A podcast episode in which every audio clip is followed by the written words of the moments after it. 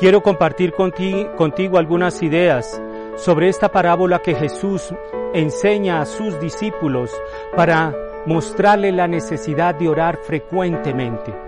La primera es que Jesús se dirige a sus discípulos, no a todo el mundo. Eres discípulo de Cristo en la medida en que ores.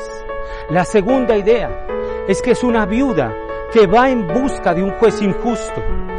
Las viudas en el tiempo de Jesús eran menospreciadas, desatendidas. Es la oración de los pobres, es la oración que está al alcance de todos.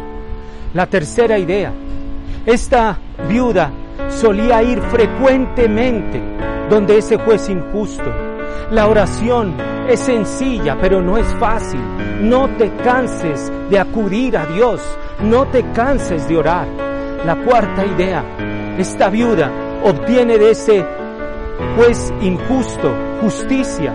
La oración transforma todo. Por eso San Agustín ha dicho que la oración es la omnipotencia del hombre y la impotencia de Dios. Y la quinta idea, esta mujer se dirige donde ese juez.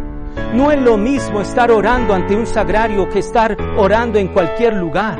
Acude a los sagrarios, donde ese Dios rico en misericordia, y obtendrás ese cambio que anhela tu corazón.